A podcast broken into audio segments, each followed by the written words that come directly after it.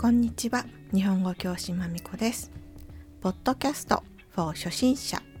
タイトル落とし物。Lost Property 日本で財布を落としたらどうなるの？という YouTube や記事があります。本当はどうでしょうか？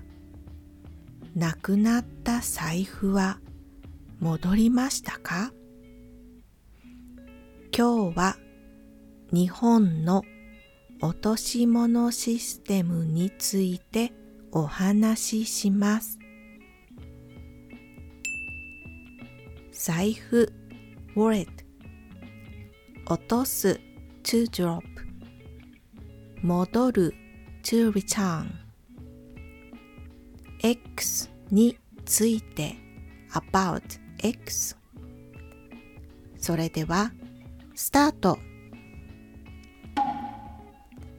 最近 YouTube で東京で50回財布を落とした時どうなるかという動画を見ました。50回全部人は財布を拾って落とした人に届けました。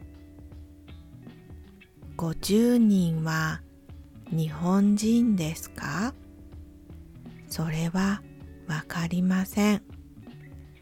全員アジア人みたいでした。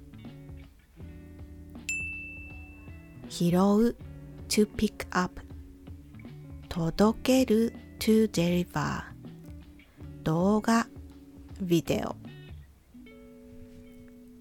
私は日本人なので日本について知っていることは家族幼稚園の先生小学校の先生はいつも拾ったものは交番に届けますと言います。交番に何かを届けたとき、警察や大人はたくさん子供を褒めます。子供たちはとても嬉しいです。その気持ちを忘れないです。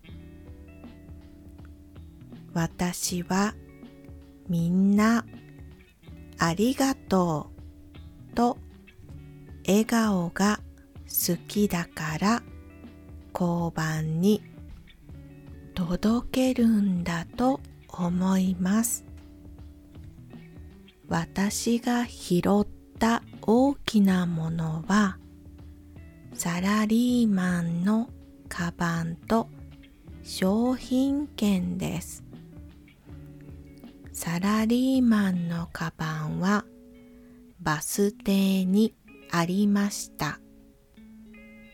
商品券はトイレにありました。近くに誰もいませんでしたから両方交番に持って行きました。多分持ち主は交番に行ったと思います。私は届けただけです。カバンと商品券がどうなったかわかりません。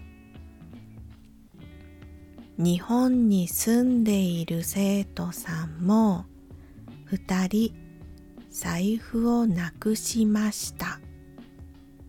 すぐに交番に行きました。財布は交番にありました。日本で何かを落とした時は交番に行きましょう。高いパーセントでそこにあると思います。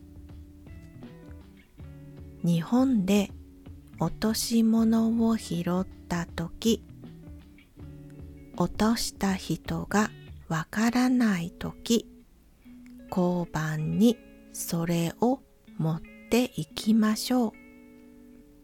交番であなたは自分の名前を書きます。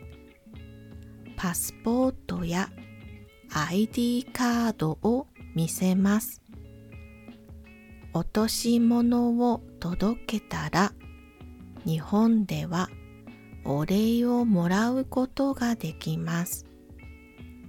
拾ったものの価値の5%から20%です。お礼をもらうことももらわないこともできます。それはあなたの選択です。3ヶ月持ち主が交番に来ないときそのものはあなたのものになります。あなたはもらうことももらわないこともできます。それもあなたの選択です。価値 value 選択 choice 日本で落とし物を見つけたとき誰のものかわからないときは交番に持っていきましょう明日は自分が落とし物をするかもしれません今日はここまでありがとうございました。終わり。